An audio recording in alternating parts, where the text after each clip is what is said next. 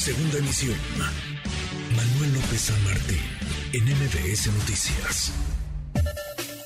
Gibran Ramírez Reyes, en MBS Noticias. Gibran, querido Gibran, qué gusto saludarte como todos los miércoles. ¿Cómo estás? ¿Qué tal, querido Manuel? Pues como tú, divertido de ver los que, lo que está pasando en la oposición y un fenómeno único en su tipo, que es un partido que tiene más aspirantes presidenciales que militantes activos. Pues tú no quieres ser candidato a la presidencia, Gibran, por cierto, porque todo el mundo quiere ser candidato a la presidencia en este país. Todo el mundo, fíjate, Ildefonso Guajardo, Gurría, Claudia Ruiz Macié, Beatriz Paredes, que me pareció que dio un buen discurso, Alito Moreno, y todavía falta ahí que se sumen Del Mazo y Riquelme si ganan sus elecciones. ¿Quién me está faltando? Ah, Enrique de la Madrid. Enrique de la Madrid. Murat, Alejandro Murat también. Alejandro Murat. En una, bueno, Alito, Alejandro Moreno Cárdenas, él también ha dicho, ¿no? Que quiere ser candidato a la presidencia. Sí, y la verdad es que este evento es una muestra del extravío de la oposición que no ha podido encontrarse en este sexenio. Hablan de reconstruir México, pero no se comprometen con la anticorrupción, no se comprometen con el antimilitarismo eh, y con la pacificación. Siguen hablando de lo mismo que hablaban antes del 18. Es como si el 18 no hubiera sucedido. Gurría diciendo que hay que seducir inversiones, que hay que hacer reformas para que la ley se aplique, el Estado de Derecho, la transparencia, la reforma fiscal, como si no estuviéramos en un país donde prácticamente se ha duplicado el ritmo de la desaparición de personas, donde la guerra sigue, donde nos atoramos en máximos históricos de homicidio doloso y la violencia se profundiza en diversas entidades de la República, hay desplazamientos forzados masivos, como que salen poco de la Ciudad de México o de las zonas más pacíficas de las capitales de los estados, y entonces no saben a qué país le están hablando y mm. cuál es la agenda de ese país, por qué la gente está harta. Entonces solo reciclan el discurso de la transición a la democracia, que pues creo que es lo que hay más gastado eh, en, en, la política mexicana. Ya se está desgastando también el discurso transformacionista, ¿no? Eh, está teniendo muchos problemas porque no hay un correlato material que lo sustente.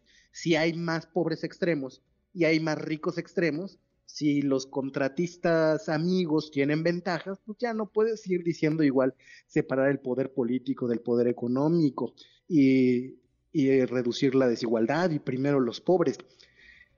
Pero mientras no tenga a nadie enfrente que se conecte con el dolor de la gente y que haga una crítica a ese discurso que sostuvieron por tantas décadas, no van a tener proyecto y mucho menos aspirantes presidenciales. Fíjate, estamos a la mitad. Oye, por cierto, ya me dijeron, Gibran, que se bajó Alito. O sea, para aquellos que pensaban votar por el presidente nacional del PRI, me imagino su familia, ya, ya se bajó Alito, me dice arroba view, me dice Avi, que ya se bajó se bajó Alito, eh, algo habrá pactado porque ese hombre no da paso sin guarache, pero bueno, nomás por si andabas con, con la preocupación, Gibran.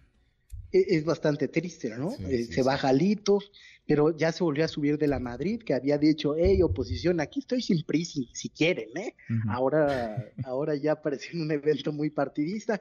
Es, es un cotorreo todo eso, de todos, no se hace uno, no por su capacidad, porque hay varios hay muy respetables eh, cerebros que han hecho cosas importantes, pero eh, no tienen un liderazgo nacional y no hay tiempo de construirlo ya.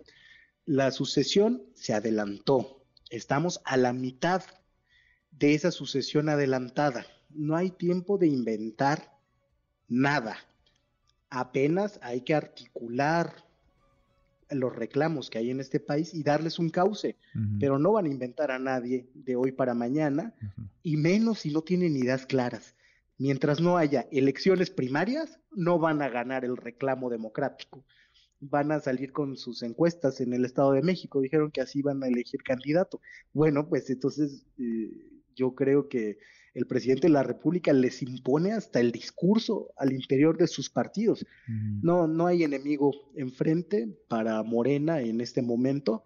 Se está intentando inventar algo y es muy difícil que lo logren en tanto no haya elecciones primarias, compromiso anticorrupción y discutir el tema fundamental de este país, que es la pacificación, y ante el cual el gobierno solo ha ofrecido militarismo como un reflejo ante la falta de ideas. Oye, Gibran, y yo veo a estos candidatos o digamos aspirantes a candidatos, pues muy en, en sus, digamos, en sus en su zona de confort, en su comodidad, porque se avientan un monólogo en un auditorio, se aplauden entre ellos, ahí están los pristas escuchando, pero han pasado cuatro años y les pasó en 2018 un, un camión por encima y los dejó en la lona y era muy claro lo que el presidente López Obrador estuvo haciendo, pues no en los meses previos a la elección, ni siquiera el año anterior a la elección, desde hace muchos años. Era recorrer el país, caminar al país,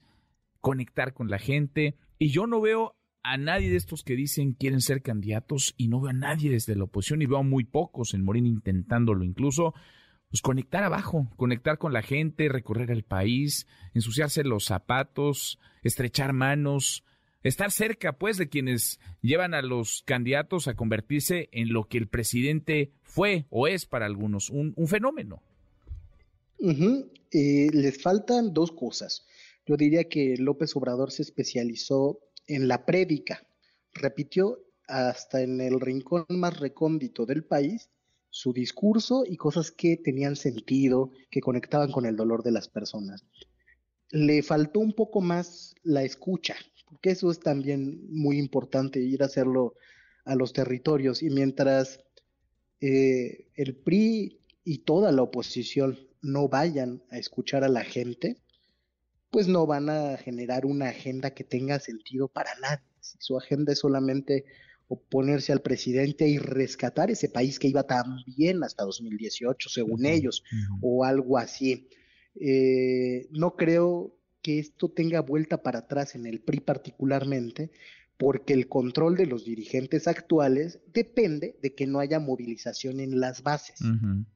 Entonces, les acomoda tener un partido donde las bases están tranquilas y quietas y no hay nadie politizando, uniendo a más personas, porque eso hace que las oligarquías partidistas pierdan espacios, tengan que ceder consejerías, de repente hasta carteras de los comités ejecutivos municipales, estatales y nacional.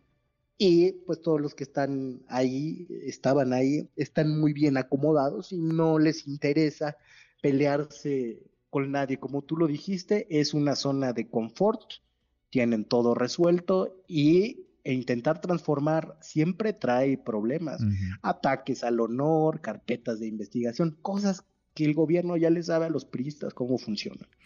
Pues lo veremos, Gibran, por lo pronto, como cada miércoles vamos por otra dosis de palomitas y acá le seguimos la próxima semana. Abrazo grande. Un abrazo para ti, querido Manuel, hasta pronto. Hasta muy pronto. Noticias.